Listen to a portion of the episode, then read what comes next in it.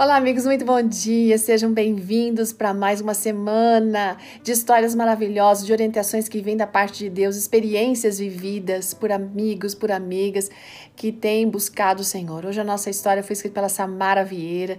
Ela é formada em administração, tem pós-graduação também em atividades econômicas aí. Só que a atividade que ela está exercendo nesse momento é a maternidade. E ela tem se dedicado a estudar de uma forma especial a palavra de Deus por causa exatamente dessa, desse, desse momento da maternidade.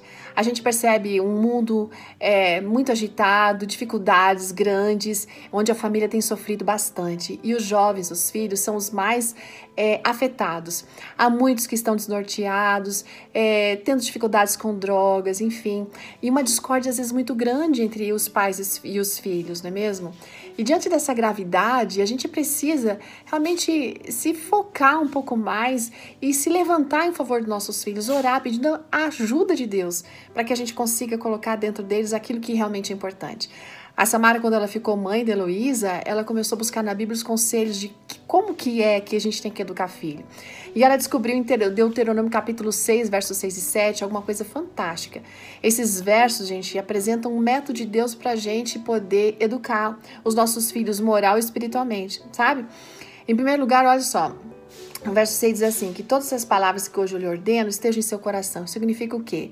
Que aquilo que Deus fala, em primeiro lugar, tem que estar entendido e vivido aqui dentro de nós. Que quando está aqui, a gente expressa, a gente fala sobre isso. E daí, Deus coloca isso como ordem, que a gente viver e ensinar. E ele vem falando assim: ó, ensinem com persistência.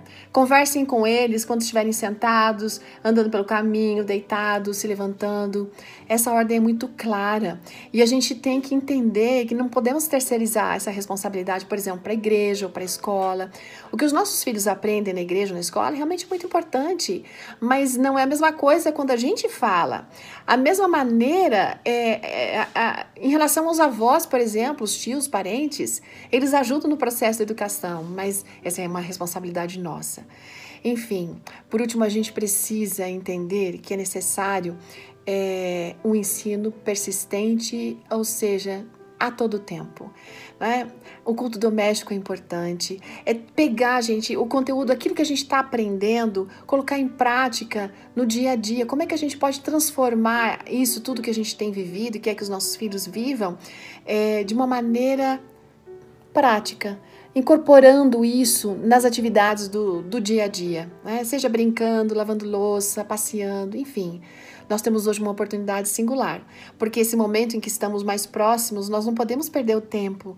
Nós precisamos realmente viver isso de uma maneira mais profunda e realmente perceber como é maravilhoso, perceber como que Deus está interessado na salvação dos nossos filhos, que Deus está interessado em nos ajudar a cumprir esse papel, porque a coisa mais importante que Ele deseja é ver uma família feliz, é ver os filhos crescendo nos seus caminhos, sendo felizes. Isso não é o desejo que a gente tem como pai, como mãe? Com certeza que sim. Deus abençoe cada um para que possam ser nutridos diariamente e perceber que essas palavras que hoje nós aprendemos precisam ser passadas para os nossos filhos por ensino de palavras, mas sobretudo de exemplo. Que Deus abençoe a todos. Um ótimo dia. Até amanhã. Tchau.